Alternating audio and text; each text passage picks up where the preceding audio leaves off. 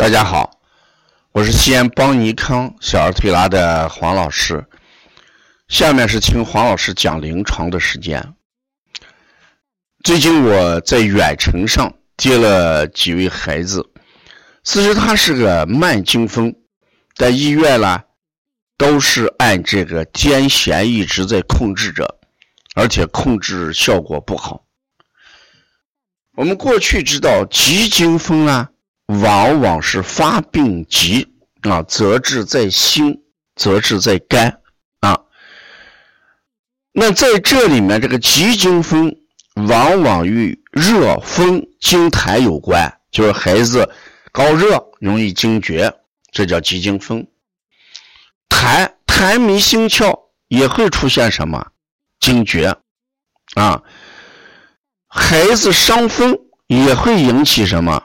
内风与外风形成惊厥，瘀了，好多孩子这个呃气滞血瘀，而导致不省人事，这就是我们讲的热痰啊、惊风、惊吓都会形成这样的，这是慢急急惊风。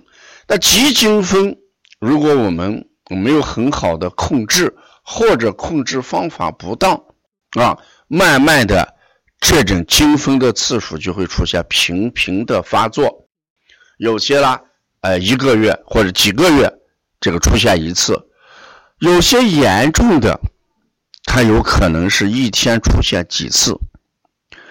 这个我们在一八年的时候，我接过一个云南的孩子，这个孩子呢，他一天能犯两三次，而且每次犯了之后呢，数秒钟。就几秒钟之间，口水会把这个胸前的衣服湿透。我在黄老师讲临床这本书里面编过这个案例。很快的话，口水就把胸前的衣服湿透。几秒钟过去之后，什么事儿也就没有。所以呢，到医院跑了多家医院，最终呢都按这个癫痫给吃着药控制着。后来来到咱们这西安邦尼康之后了。我就按慢惊风给这种孩子做调理。其实这种慢惊风大部分则之在脾啊。我们从健脾、温补脾阳、调和脾胃这个角度来治理，效果还是比较好的。那个孩子在我这个推的时候是暑假，大概推了三十多次，就回去。寒假又来推了二十多天，一个暑假一个寒假，基本就控制住了。这个回去暑假推完之后，到寒假期间，总共犯了两三次。过去是一天的话，要犯好几次。后来经过这个寒假巩固之后，这基本上这就算稳定，没有出现问题。那我们最近也接到的这样的案例。都是医院都按这个什么来治啊？就是按癫痫来治，啊，那我给大家提醒，像这种孩子，我们一般的话还要考虑脾的问题。所以说，慢惊风它最大的特点都有睡觉漏丁。我们睡觉漏丁啊，就是脾虚的表现。孩子脸色啊微黄，大便。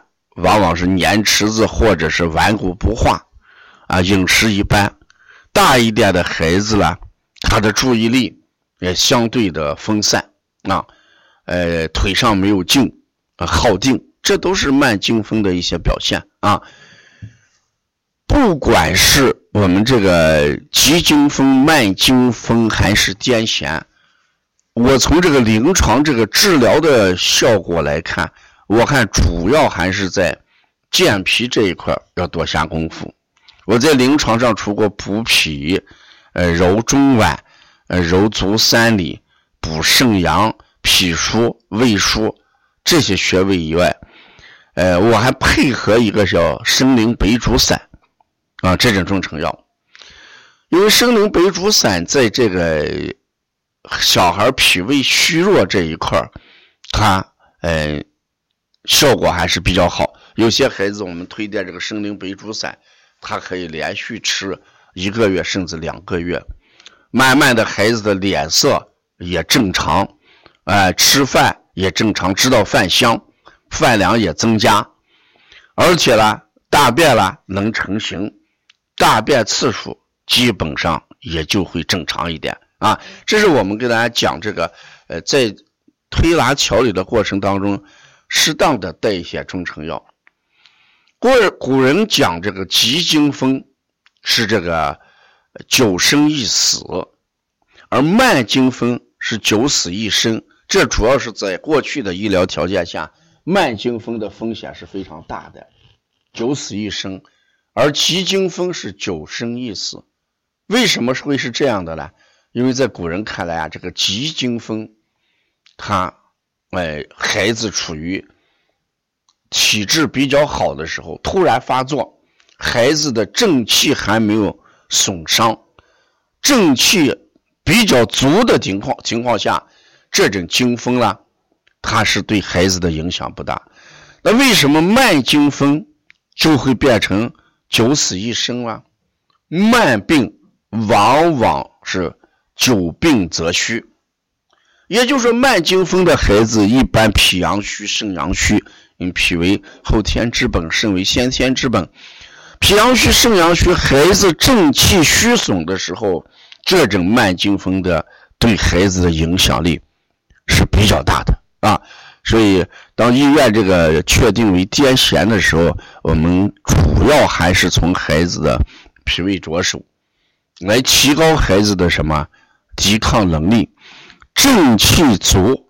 这时候呢，痰热惊瘀啊、风呀，对孩子的影响相对就会少一点。你看，我们脾阳足的时候。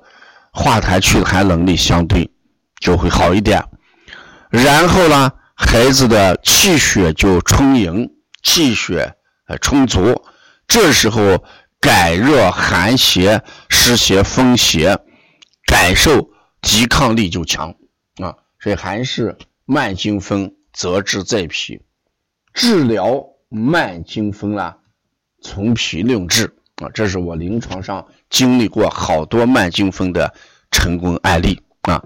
如果要了解更多的一些资讯，我们可以呃看我们邦尼康的公众微信号，也可以跟我们邦尼康的老师联系啊！谢谢大家。